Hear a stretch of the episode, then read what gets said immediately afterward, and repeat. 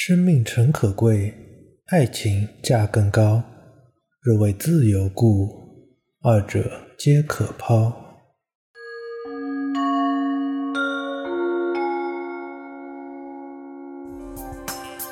本节目由创意播客厂牌 BeyondPod 的超声波制作播出。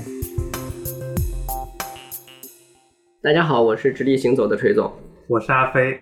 今天我们继续由创意散伙人兔兔来参加我们的青春的对谈。Hello，大家好，我是兔兔。因为上一期节目的反响在公司内部 非常热烈啊，所以来了一次返场。是的，我们今天谈的事情也跟兔兔自己的生活有极大的关系。嗯当然，也有很多的年轻人都非常试图去了解这件事儿，叫做做 free，F R E E 嘛。做 free 这个事儿，你们俩谁先解释一下吧？在解释这个问题之前，我要用另外一个问题来解释这个问题。你认为 free 的含义是什么？A. 免费，B. 外包，C. 自由，D. 以上都是。有些听众朋友本来是明白啥意思的，听完更加不明白了。对对，一开始呢，我以为我做 free 意味着我自由了，后来呢，中间有个过程，就是 B 我外包了，然后到现在呢，就变成我免费了。所以这个 free 可以一语多关啊。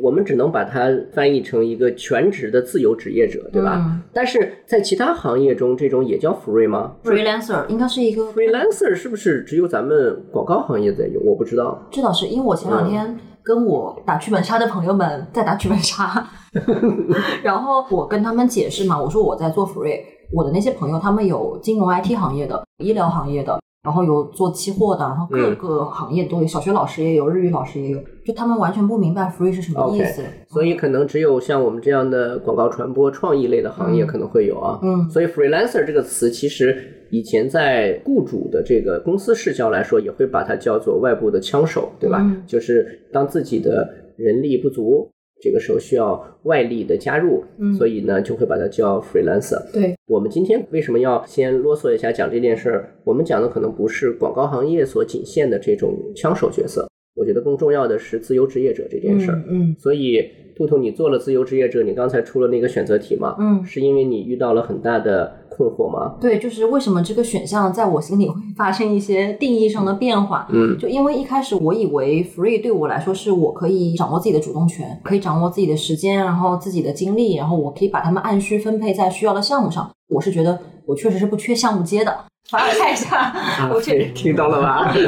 所以可能我认为 free 的状态，在我刚刚离职，然后进入休息的时候，其实是比较适合我的。嗯就我自己可以，比如说这三天忙一点，然后后三天闲一点，嗯然后所以当时其实我做 free 做的很开心嘛，我就嗯觉得我自由了啊，我外包了。但是后来呢，这个情况发生了一些转变，因为我发现派活给我的人，我姑且称他们为我的甲方。我的甲方对于 free 的定义和我对 free 的定义不太一样，不太一样。因为我每次在跟他们谈活的时候，我都会跟他们讲好，我有哪些时间我是不在家的，嗯然后我一定只有这几天可以帮你做事情，嗯而且我不是二十四小时的，然后我只能包哪几次修改。他们一开始都会说，嗯嗯，好好好，可以可以，没问题。但是真的到了要做执行的时候，就会开始。这个你就帮我们一起做掉吧，这个东西要辛苦你晚上一起改出来，而且开始得寸进尺对，了开。始得寸进尺了，而且就那个情况就是见到险上不得不发。他们那些 account 为了压迫你去做这些事情，他们甚至会把你一个外包拉到客户群。就是哪怕在一个正式的公司里面，其实创意和策略也是尽量不要再介入到客户的直接接触客户。对，然后嗯所以我是觉得这个行为，包括那个 account 把我拉到了客户群之后，他自己不说话了，他开始跟客户在群里面聊天，然后呢发文件都是我自己来发，明白了。啊、然后我自己去对接客户，然后他还跟我拍着胸脯说：“哎呀，没关系的，这客户很好说话啊，这嗯关系我搞得定啊，怎么怎么怎么样。”但是我就是觉得这个就不是一个正常的流程。当时也是我自己不好，我就没有跟他协定好我们的工作内容，嗯然后导致后来工作内容发生了重要的、巨大的修改，然后还要求我在一天之内全部完成。你这得收两份儿钱，一份创意的钱。我确实后来就是要加钱了，但是我也是觉得这种活我确实不能再接了，因为你加钱加成了吗？加成、哦那还不错啊那还不错。但是我觉得他们对于那个 free 的定义，可能就是说，假设我包两千块钱、三千块钱给你，那你在这两千块钱的项目所有执行时间内，你的时间都是我的。他们的概念是这样，但是我就完全不是。所以你看，我觉得这里就是很典型的嘛。嗯做自由职业者的人呢，参与到了一个项目或者工作里边，嗯他的天然的自我的这个角色定义说，我是一个帮你们来补足那个劳动力的嘛，嗯对吧？所以我是一个临时工了，嗯，这个临时工还非常的临时，对吧？嗯？但是花钱的那一方呢，就会把你当成是全包工种，因为这个事儿我找你，反正这个事儿就全归你了。就像你刚才说的，嗯。即便原来商量了工作的一个界限，嗯。到真正做起来的时候，可能那个界限也就跟没有一样，就随时有可能超出那个边界。对，我觉得像兔子你描述的这样的情况是一个口头协商，并不像是我们正式在职工作，他会签订很正规的一些合同，嗯。所以他不会特别的明确边界感，嗯。就会导致你刚才描述的这样一个多余的工作又生成了这种情况。不过我还要补充一句，我觉得在这方面的话，可能做 free 还是会比做在职工要好一点，因为你做在职工的话，以前作为一个中层的小领导，我是没有办法拒绝上面给我派过来的活儿的。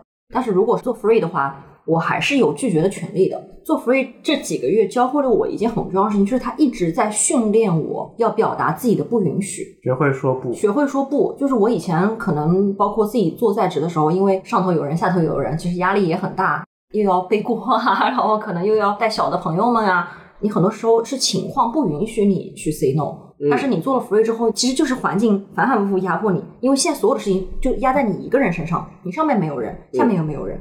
你也没有什么帮你跟客户对接的 account，直接就把你扔过去了。嗯，就这种时候，你一定要不断的训练自己，你要表达自己的不允许。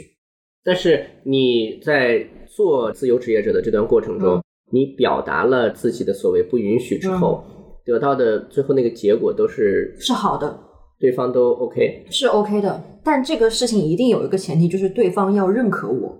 关于你的能力真的很重要，就是如果是对方在认可你能力的情况下，你去跟他提这些要求，就一定还是要自身实力够强嘛，然后对方才会跟你可能说比较好商量。但是如果你自身本来就实力不够，然后你还跟他推三阻四，然后这个说不那个不行，那以后活也接不到了。嗯，所以我觉得做 free 这个事就是有得有失的嘛。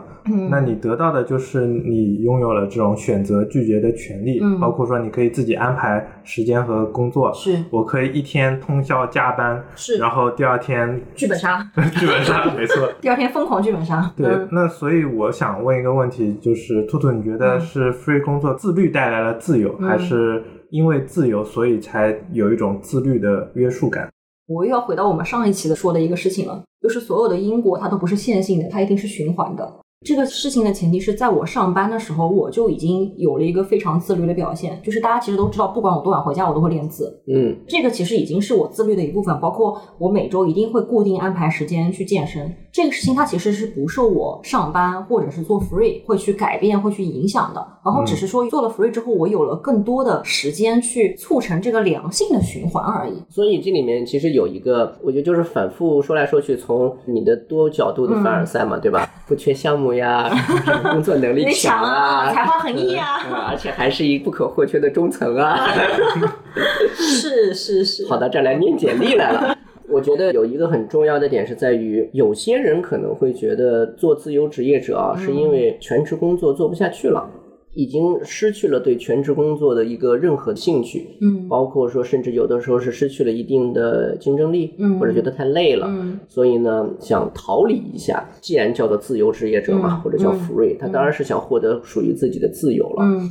但是呢，从兔兔你刚才讲的情况，你会发现，做自由职业者啊，我觉得嗯。其实是相当于自己放弃了一些在工作中的主动权。嗯比如说，如果你碰到了一个强势的雇主，嗯并且对你的能力，像你刚才说的啊，如果他也没有很充分的尊重的话，那么这个时候他可能他的意识就是我花了钱买的就是你的时间，你不用跟我说那么多。需要你帮我解决的问题，那你就是拿人钱财与人消灾，对你就帮我把它办了就完了。嗯所以呢，在这种情况下，我觉得这种自由职业者恐怕做起来并不可能太自由的，可能甚至比原来还更痛苦了。嗯，所以在这里其实就首先涉及到一个，咱们刚才说是临时工、全包工这个逻辑啊是。你脱离了那个体系之后呢，当然可能脱离了像你刚才说的叫做契约压力，嗯对吧？或者叫做职位压力。嗯嗯你的那个角色不是我就是属于你的，我就是靠你吃饭的这样的一种天然的主动被动关系。嗯所以呢，你可以 say no，但是在这里呢，你也会面对不一样的压力是什么呢？比如说在同一个公司里，有的时候可能大家彼此团队相互配合的时候是是有一定的情分在的，对大家还是一个团队，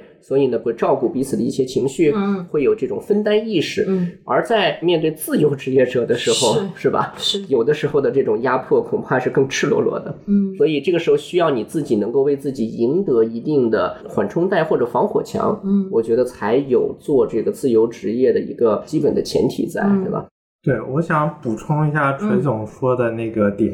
就锤总刚刚说，free 的第一类典型人群就是他本职工作干不下去了，嗯所以他选择去干 free。嗯那还有另一类更典型的一些人群，他就是看到一些社交媒体上某红书、某博，嗯他们会发一些非常有滤镜感的 free 工作的生活状态。比嗯如说喝着一杯下午茶、咖啡，在夕阳下 拿着一个笔记本办公，坐在星巴克的餐厅里做着一些这样的工作，看上去非常的悠闲和惬意。我觉得很多的一些初出茅庐的小朋友，他们就会被这些滤镜所迷惑，嗯。就觉得做 free 真是一件美好的事儿啊，嗯。充满了一种莫名的向往。嗯。然后他们就会不管不顾，一头就扎进这个 free 的大坑里面。嗯。所以 free 这个事儿并没有像社交媒体上看起来那么那么光鲜亮丽，它对背后还是会有很多的坎坷和崎岖在里面。没错，因为在我大学毕业的那个时候，就已经很流行在讲什么 SOHO 式的办公方式啊，什么更加自由的一种生活和工作取得平衡的状态啊等等。嗯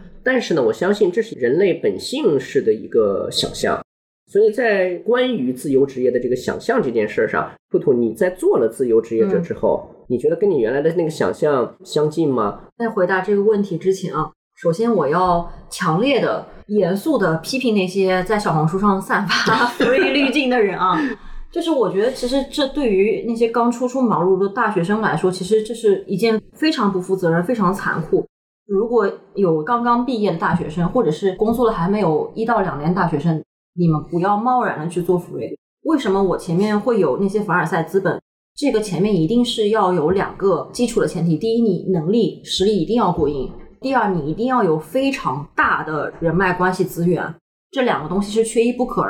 我举个例子，如果你换了五六家公司，可能有两家愿意在你辞职之后主动的给你派 free 接活，然后在那一到两家里面派的可能四五个活里面，可能只有一两个活是你能接，就是其实你的筛选范围会一层一层一层逐层的筛减，嗯可能最后到你手上，你判断下来，哦，钱还不错，然后也没有那么累，然后我自己接的又舒服呀，可以让对方满意的活，可能只有那么一两个。对，这个的前提也是的，你得换五六家公司，对不对？尤其是我们广告圈，然后你得认识大量的 account，为你去做一个背书。嗯所以就是为什么我现在只接熟人单嘛，因为之前就是也是接陌生人单，可能接触了一些问题。因为陌生人单的话，就像那种 four A free 群，我是从来没有加过的。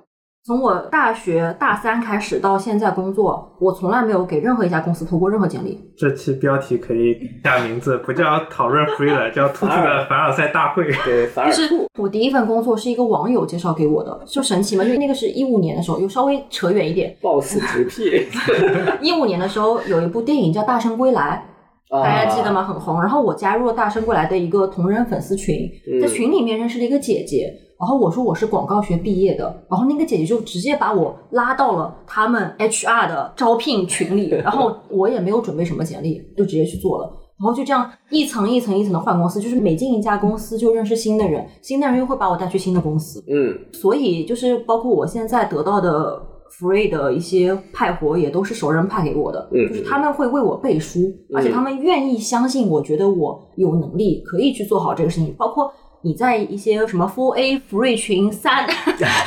Four A free 群十八，就是在你加了无数的 Four A free 群，你要在万千的人海当中去挑选。今天有一个什么要出差到什么江苏苏州的一个外派活，还要驻场，你还要投简历，你还要给他们筛选，你还要准备你的作品集，对方还不一定信任你，对方不认识你，当然然后嗯他还要看你的作品，你可能一轮两轮投过去，给他们甚至要免费被他们白嫖那么一两轮，然后对方还可能跟你说你不太适合这份工作，对对你的大量的时间都会被浪费。对，我们抛开一些道德败坏的这种白嫖性质的做法啊，嗯，我觉得这个刚才你说的有个很重要的点，嗯就是站在雇主的角度呢，嗯找一个 free 往往是不得已才做的事儿，是是的对吧？是的，所以在这种情况下呢，一方面呢，它有很大的不确定性、嗯不稳定性，所以呢，他会格外的小心谨慎。是，那这个时候呢，其实就你刚刚谈到的这个人脉很重要。嗯像我们自己如果在很多的时候，如果要找 free 的话，其实都是说朋友，对吧？嗯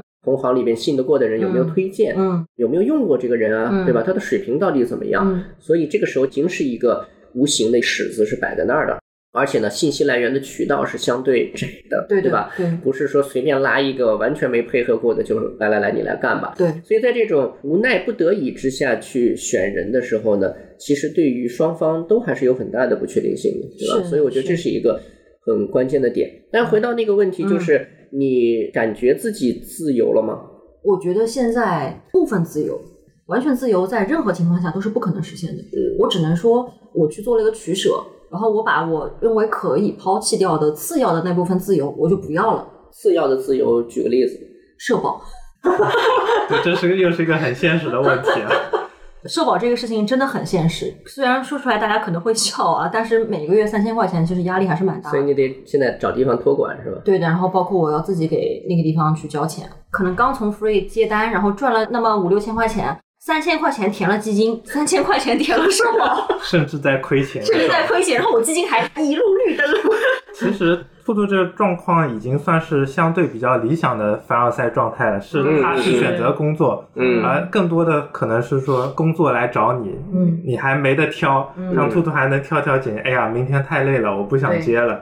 更多的人是是甚至去一个陌生的，像你说的这些直聘 Full A 群 A free 三三的群，然后接到一份工作，没准这个工作还是甲乙丙丁戊己庚辛壬癸，你 是作为一个魁方，对我是魁方，所以其实做 free 的整个过程也是一个建立自己个人品牌的过程。嗯像刚才说到的是一个各自为战的状态，你嗯没有什么伙伴、同事一起去讨论交流，你所有的个人的形象和嗯印象都通过你的工作和你的结果来去印证。嗯所以说，你每一份工作其实都是一个自己的作品嘛。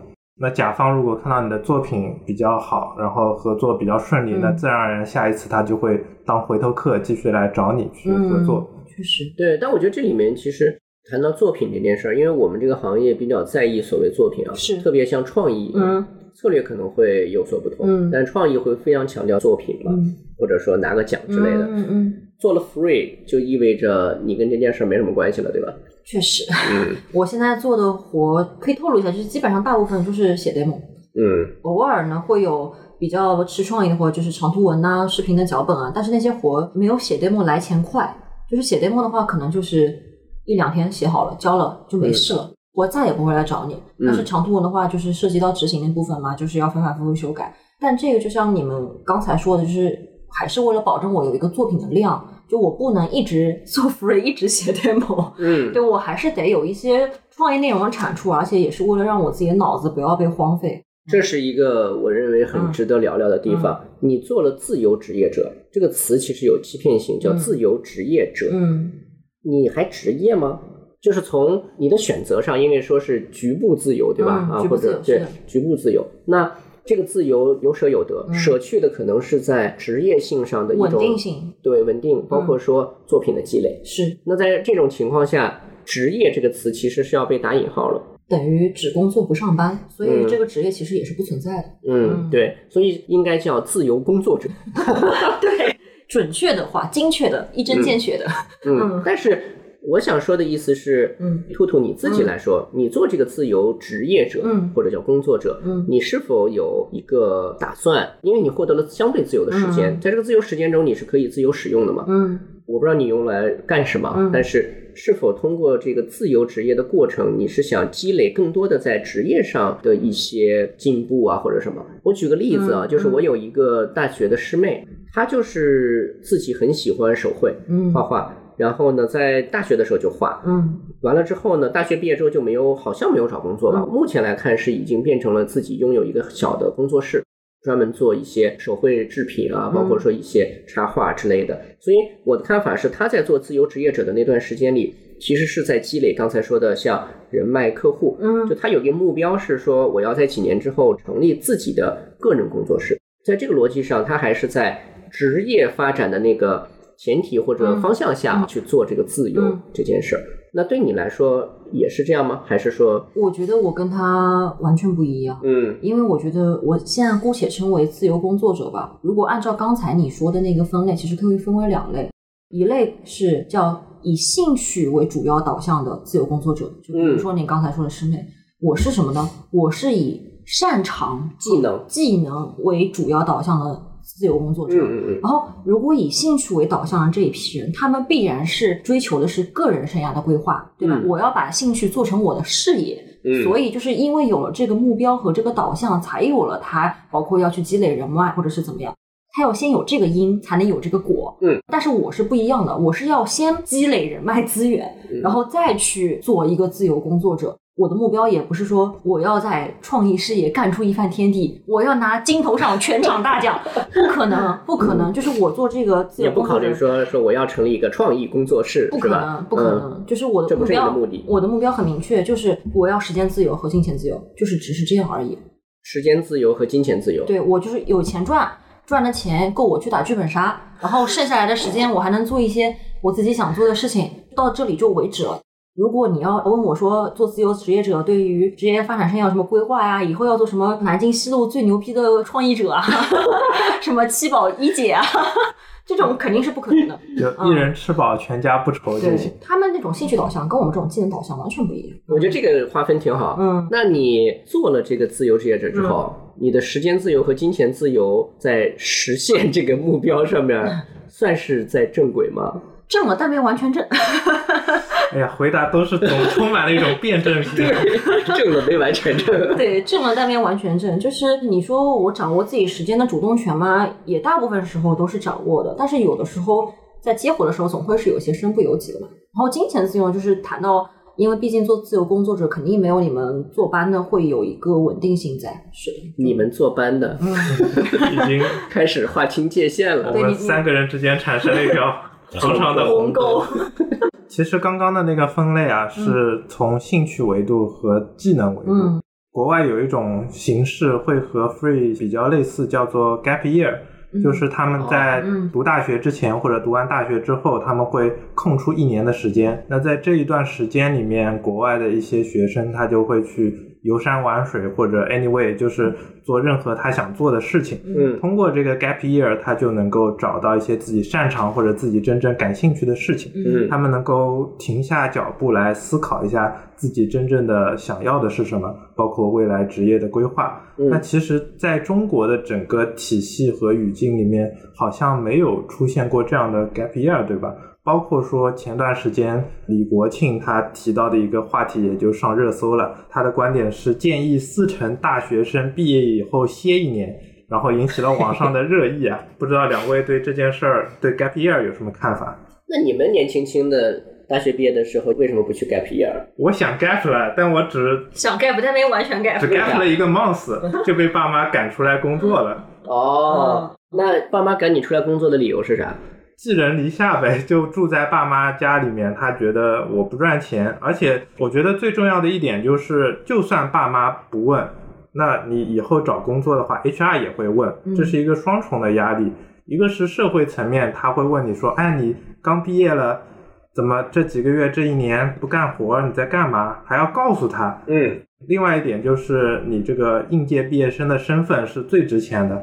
你寒窗苦读了十多年，这个应届毕业生就是你的敲门砖，你的嗯金饭碗。嗯如果你 gap 了一年，那你这个应届毕业生的身份就没有了，你就不能够通过正常的秋招或者怎么样的方式，你可能就会和其他的社招一样，去步入一个千军万马过独木桥的这个状态。的窗口。是的，我觉得就是这样多种的原因让我只 gap 了一个月。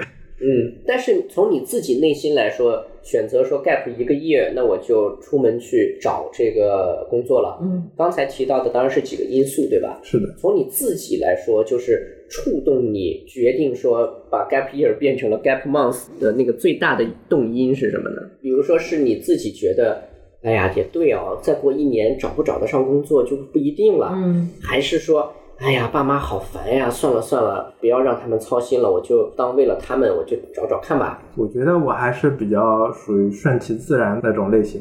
其实，在 Gap Month 里，我过得还是相对比较充实的。嗯，中间也做了一些 free 的工作，像朋友你也开了一飞过，你这也叫 gap month？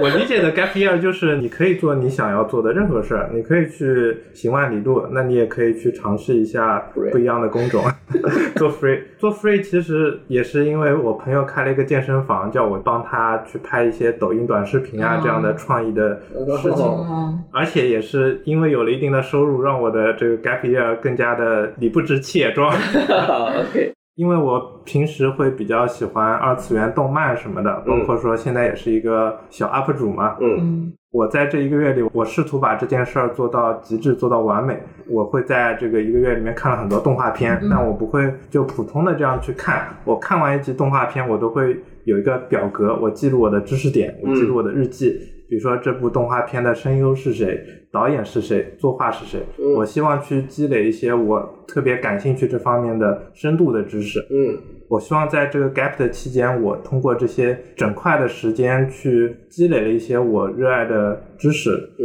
以后能为我所用的话，那就会非常有价值的。嗯嗯而且还有一个很重要的点，就是我希望在一生之中能够抽出这么一段时间去逼一下自己，去尝试一下自己。如果我在 gap year 里面啥都干不成的话，那我就认命了，我就去乖乖的 正常的工作。但如果你一辈子就没有去尝试过这样的事件的话，我就会觉得这个人生是不太完美的。我觉得有两个点挺有意思啊，一个就是你提到了一个叫整块的时间，还有一个呢，其实可以把它总结为就最后讲的那个说 gap year 里我试了都没试成的，我也就死心了。其实相当于是做一个人生实验嘛，没错，对吧？整块时间这件事儿，我觉得比较有意思。就对今天的人们来说，因为各种的事物都是碎片化的，所以呢，能获得整块的时间是挺不容易的。我发现，其实这个是作为人最重要的一个资产，就是生命资产。嗯但是对这个资产的使用，其实有很多人并不是那么的有目的。就是如果说我现在给到一个人 gap year，那这个人是不是就能够在 gap year 里边嗯做出一些自己想做的事儿呢？我觉得这件事儿其实是未必的。我刚才听菲菲在说这个事情，其实我就特别想反对他，我想提很多很多反对意见，嗯因为我觉得 gap year 这个事情本质上就是一个自欺欺人的一个骗局。嗯除了咱们对面那些做 IT 的、做金融的，嗯还有做律师的，那是真的忙，那是真的没办法。嗯我觉得很少有人像我们这样，对吧？早上三点睡，九点起，阎王夸我好身体，对吧？就每天真的，一睁眼就开始开会，然后工作上班，基本上十一二点回家是家常便饭。就我现在看到别人说什么加班加到七八点，我觉得他们那根本就不是加班。但是我这么忙，我都有时间练练字，练字要每次，而且一练就是一两个小时。哦，我还要健身，我还要做帕梅拉，我还要打剧本杀。你不成功谁成功？对，你是不是一边剧本杀一边帕梅拉？一边练字是吗？帕梅拉剧本杀。新业态出现了。对啊，然后有的时候我还会去上一些网课，嗯然后抽空去听一些包括心理咨询上的一些课啊，然后听一些老师的分享。嗯就是我觉得所谓的 gap year，就是大家说，嗯，我很累了，我很忙，我没有时间去做自己想做的事情。嗯我觉得他们真的只是在找借口。我可能这个想法比较极端啊，但是我要提一下，就如果你给那些他们说自己很忙的人，让他们真的停下来，然后去给他们一个 gap year，哪怕给他们一个 free month，嗯 他们不会做这些事情，他们还是会一样抱着手机刷着抖音，躺在床上，然后旁边连一个充电线，特躺在那边，然后等着妈妈来叫自己吃饭。有画面感了。我觉得你比我爹味儿浓多了。这就是我，我是觉得，如果有人真的有自己想做的事情，嗯他不管多忙，他都一定会抽时间去做会。去做的。嗯，嗯，是的。所以这里面我们从一开始聊到现在啊，有一个挺重要的，就是我觉得自由这件事情，其实真的是靠自己挣出来的，嗯可能并不特别取决于你的生活状态，嗯是吧？或者你拥有多少所谓的整块时间。嗯，整块时间这件事儿，就像兔兔你说的，有的时候是沦为了一种借口。是，我为什么没有成？为什么没有做出那些我喜欢的事儿？为什么我的尝试总是不对？嗯或者说我没有好好去尝试，是因为我没有整块的时间啊。我得腾出这些时间去做呀。嗯那所以我想要 gap year，或者哎呀我辞职算了，对吧？嗯我辞职之后我做 free 吧。嗯结果呢，在做 free 的时候，发现可能比以前还糟心，是，对吧？比如说像刚才。阿飞说的这个，因为有 gap year 的想法，嗯最后沦为了 gap month，缩水了。free month。对，浓缩了是，对，看这个 free month，自己还去赚钱去了。然后就是有来自家长，对吧？嗯父母身边人的这种给予的压力。嗯，这件事情在你现在做自由工作者的时候有吗？啊，肯定会有，就是因为你每天待在家，你一定会面对家里人的唠叨，就包括我有印象里，从六月份到现在，嗯。然后我妈已经问了我无数次，你什么时候出去上班？因为在老一辈人的观念里面，在家办公它就不是一种工作，对，他们一定要觉得你得有一个办公室，有一把凳子，嗯。然后有一个电脑桌，有一台电脑，然后你要坐在那边打字，嗯。哒哒哒哒哒，他们觉得这才是工作。嗯然后你坐在家里接那些活，哪怕我跟他们无数次承诺，我说我现在赚的钱虽然没有以前多，但是我每个月一定有稳定的活可以做，嗯然后我还有自己的时间可以支配，我还可以在家里面陪你们聊天。然后我妈还是会说：“那你自己交不了社保呀。一句话噎死英雄汉。对，”然后第二个就是你成天闷在家里，什么时候找男朋友啊？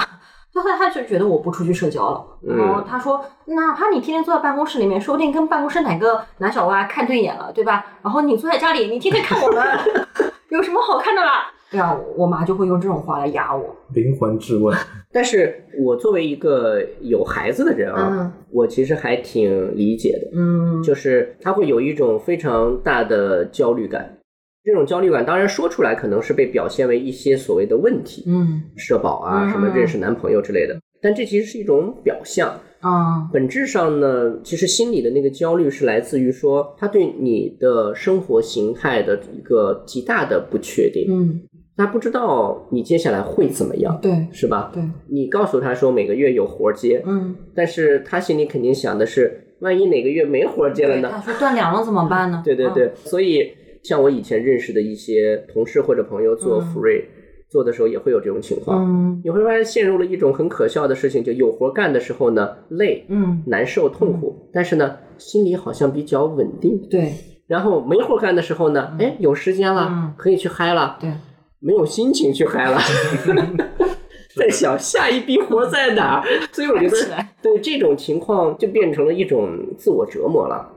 是吧？嗯就是自由的时间给了你，但是你没办法享受它。嗯我想起那个南怀瑾老师，他讲《金刚经》，嗯他里面讲过一个东西，就是享清福。嗯他说清福这种东西啊，不是谁都能享的。嗯事实上，世界上只有极少的人能够享清福。嗯清福就是你的感觉是跟这个社会主流的体系是有一定的距离感的。嗯，那这件事情对很多人来说是有极大的恐慌性的，就感觉你离群了，嗯你跟这个社会有点儿脱开了。嗯所以呢，别人召唤你的时候，你可能会觉得特别的开心，嗯因为你又有了被需要的感觉。嗯但是当正好没有谁需要你嗯去工作做什么的时候，所以你自己需要学会能够设计时间的那个空隙。嗯所以就回到刚才说的 gap year。当然，我不至于像你觉得说要批判啊，嗯但是我同意你的观点，就是 gap year 有的时候是一种借口，或者说是一个欺骗。自欺欺人。对，我认为好的 gap year 是需要提前有一种设计的，嗯因为如果说像我们刚才说的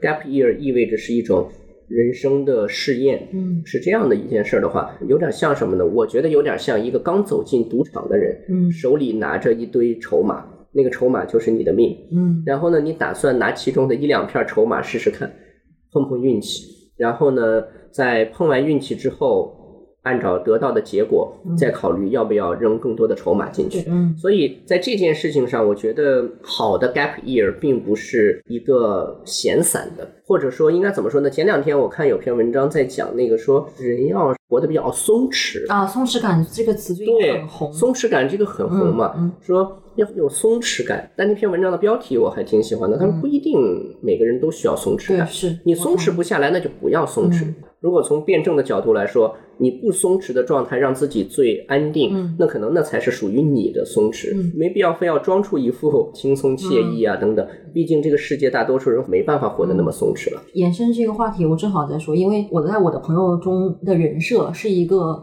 情感咨询专家，然后他们呢经常会跟我说：“兔兔啊，我答应你，我一定要加油。”我就跟他说：“你不要加油，你不要答应我。”然后第二件人说：“兔兔，我最近这松弛感这个词好红啊，然后我也想活得松弛一点。”你不要松弛，你想怎么样就怎么样，你怎么舒服怎么来。然后第三个人又来找我，兔兔，我也要跳出舒适圈，我你别跳。就是大家现在太喜欢给自己设置一个目标，我要松弛，我要加油，嗯我要跳出舒适圈。你为什么一定要跳呢？你待在舒适圈里，你怎么舒适怎么来嘛。我觉得这个自由是我有想跳的自由，我也可以不跳。我觉得这种状态才是最舒服的而不是说我要跳出舒适圈，对吧？我要松弛。我觉得中生活一定是张弛有度的。同意，我同意。啊变成了另一种逼迫自己。是的，是的，其实是在 PUA 自己嘛。所以我觉得从几十年前这个商业的这种所谓成功学大行其道，然后到今天，我觉得自由职业者也是一个很典型的成功学一种成功学的产品。做自由职业者，在一个靠自己赚钱活着的人的这个生命中，是一个很成功的选择。他被冠以某种光环效应，然后做了这个自由职业者，可以满足很多的想象嘛。啊，我有时间了，嗯有了时间，然后我有钱的时候我就少接点活，嗯啊，没钱了呢我就多接点活，嗯对吧？我都可以自己调节。嗯但是冷静的想一想，其实这是不太可能的。嗯所以受迫的情况可能会变得更多。所以在这个情况下，我就想问个问题：做 free 这件事儿，更多的是自我实现还是自我荒废了呢？我认为既没有实现，也没有荒废。嗯我其实现在就是休息这几个月，我真的想了蛮多事情的。就是有的时候，我觉得我以前把任何事情看太重了，它一定有一个意义，它一嗯定也得有个目标。就像锤锤你前面问我，嗯你觉得这是自我实现还是荒废？其实我觉得这个东西，它是实现也好，荒废也好，对我现在来说都不重要了。重要的是，我觉得这个状态我是舒服的就嗯好了。就是做任何事情不一定非得有一个追求，有一个导向，然后有一个意义。所以做自由职业者可能是自己这段时间里边最适合自己状态的一种生活方式。对，但是我感觉我应该很快会回去上班。为什么呢？第一个是社保的问题，呃，还是现实问题现实问题最严重，。现实问题就是社保这个问题真的很严重，就是大家不要看说三千块钱轻飘飘啊，你想半年的话就是一万八，然后一年的话就是三万六，三万六啊，其实这个问题还是蛮严重的。然后第二个就是，曲曲你前面有说到一个事情啊，就是感觉可能一个人在家待久了，有点离群所居。嗯，就我现在觉得这个孤独感是有点严重，就是是有的吧就是为什么我一直在聊剧本杀这个事情？嗯一方面我是真的爱，一方面我是真的需要跟人交流，因为我会发现我一个人在家，就包括以前想创业，就是在办公室里面把所有人的小朋友一起叫起来，嗯然后大家聚集在一起，在黑板上想到什么写什么，大家嗯随便说，吵架也行，碰撞也好。总归有个人跟你聊，嗯。但是你自己在家，你真的就是一个人闷头苦想，真的只有你一个人，没有人会来帮你。如果你做的不好，然后对面那个甲方可能就终身不会再给你派活。嗯。就这个问题其实是很严重的，然后我没有人可以跟我社交，然后我感觉我的倾诉欲和表达欲确实在下降。剧本杀可以让我非常高频的在那说话，嗯然后跟人家去表达一些事情，哪怕表达的不跟我的生活没有关系。所以一定要保证一种人的社交属性在。嗯，对的，对的，包括说网上有一些段子，可能也是真实的事情，嗯就是一些富二代。他在家里，他虽然没有这个工作压力、经济压力，但他还是希望出来找个工作。嗯啊，没准就是工资也并不高的，就是一个前台或者是一个非常常规的工种。嗯，他也愿意出来做，他的理由就是我要去跟人交流。嗯我最近看的一些书里边呢，他其实在讲说，整个人类不仅是中国了，嗯全世界都在发生一种趋势上的变化。嗯特别年轻的群体，大家在原来的这种社会功能这样的一个判断，也就是所谓的你对社会有什么用，你能干嘛？嗯这个判断维度之下，它其实在不断的滋生一个点，就是所谓社会角色，就是我在一个群体、部落、微型的一个小生态里边，我能够展现些什么。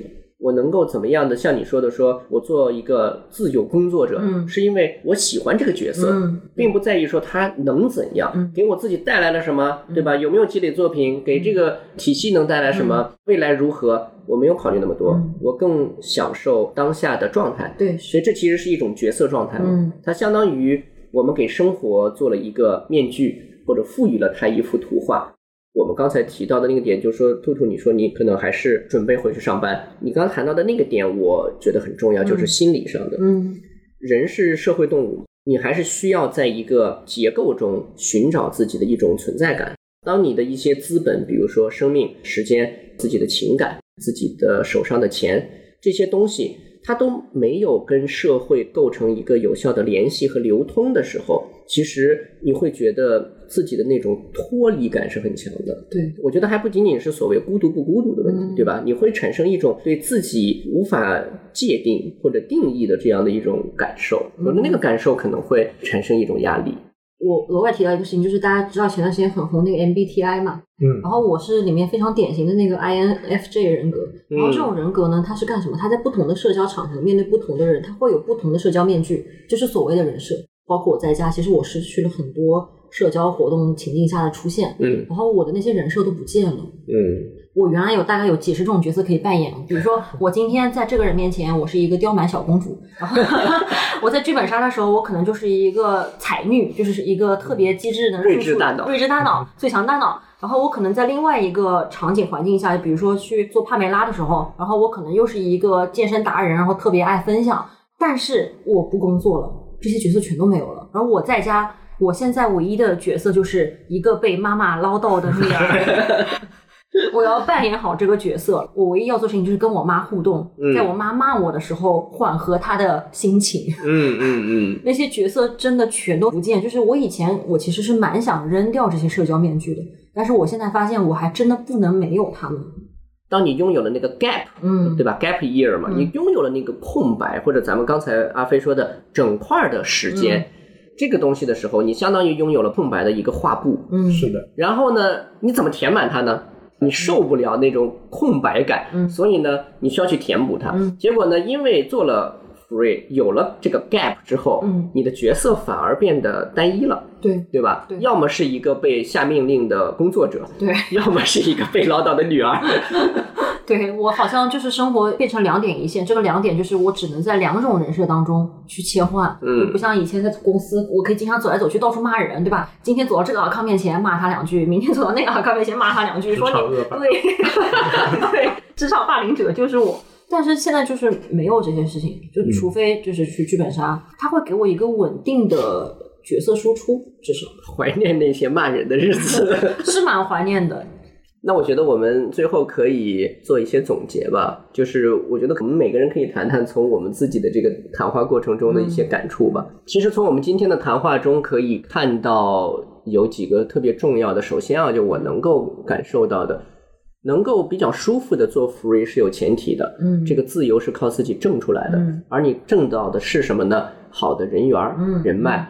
好的经验，嗯。你具备了比较相对轻松、快速的解决一个问题，嗯。然后这种专业性的能力，最后呢，就是我觉得是要在圈子里面有好的口碑的，嗯。对吧？这样的话才会有更多的人会推荐你，嗯。你不需要奔波于嗯。从三号到三百三十号的嗯这个 free 群，对吧？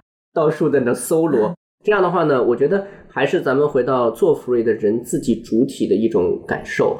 你会从一个相对说换了个环境去嗯找活干嗯的状态，回到你做 free 的一个真正期望的，对自己的人生有一定的主控力、嗯主控权的这个状态。第二件事儿呢，我觉得就是咱们刚才最后所讲到的，其实填补人生的空白，嗯每个人都想用一些有意义的事物来填补，但是呢，前提仍然是在于你怎么看待自己的生活意义。也许就像你说的，当下的状态，当下所拥有的一种角色，嗯就是我的意义。嗯，那如果抱有这样的观念，那你可能才能真的自由起来，对对吧？否则的话，不过是换了个环境，在无社保的情况下 上班而已。对，社保还是很重要的。对，那这种情况下，我觉得 freelancer 或者自由职业者就真的变成我们刚才说的一个自我欺骗了，嗯它是个骗局。因为考虑到我最近身边有非常多的广告人朋友啊，他们都辞职了。嗯啊，然后就是大家其实他们很多人在家，有的人直接就不工作，然后有的人呢可能去做一些手作，做一些珠宝，然后做一些副业去赚钱。有的人呢可能转行去卖保险，然后有的人可能真的就是在家摆烂，他就是什么都不做，就可能靠着男朋友啊，或者是靠着家长啊在那养着。但是我真的想跟大家说，就是如果你想过上这种生活，前提是你一定辛苦过，摆烂一定也是有基础的摆烂。真的，你一定要在职场去积累一些经验，哪怕你不吃苦，你一定要在职场就是被人带过，然后被人骂过，知道哪些人是真的傻逼，然后积累一些正确的人脉资源。我同意，嗯，就是躺平这件事情，在精神和物质上是需要条件的。对对，如果你知道自己想做什么，嗯那你就赶快去做，嗯，不要讲条件。如果你不知道自己做什么，嗯那就先好好上班吧。对，嗯奉劝如果刚刚出来的那些大学生啊，然后包括一些甚至是研究生啊，大家不要那么快的去做创业啊，或者是去摆烂啊，或者是在家做 free，因为你们大概率一定会失败。你们可能会觉得说这个东西是我的一个试错成本啊，我还年轻啊，失败了也没怎么样。但是我告诉你们不是，我没有在 PPT 大家。我想补充的一点，不管你是有正经工作，还是你是一个 free 的状态，你需要做到的一件事儿，都是不要与这个社会脱节。嗯就拿我们这个变化特别快的广告互联网行业来说吧，嗯就是一个方法论，它可能每个月都在变化，每个平台的规则和趋势也是在不断变化的。嗯如果你不去追随着这个潮流的变化，你是一个固步自封或者井底之蛙的状态，那你很容易跟这个社会脱节。那如果你是在一个 free 的状态，你你就守着自己的这一份技能，而不去增长它，不去进修它，那你很快就会跟这个时代脱节。就是大家一定要在最适合的年纪做最适合的事，不要在二十五岁你把三十五岁的事情都做了，那你三十五岁干什么呢？你反过来去补二十五岁的错吗？没有精力补，所以有机会该 gap 也要 gap 一下。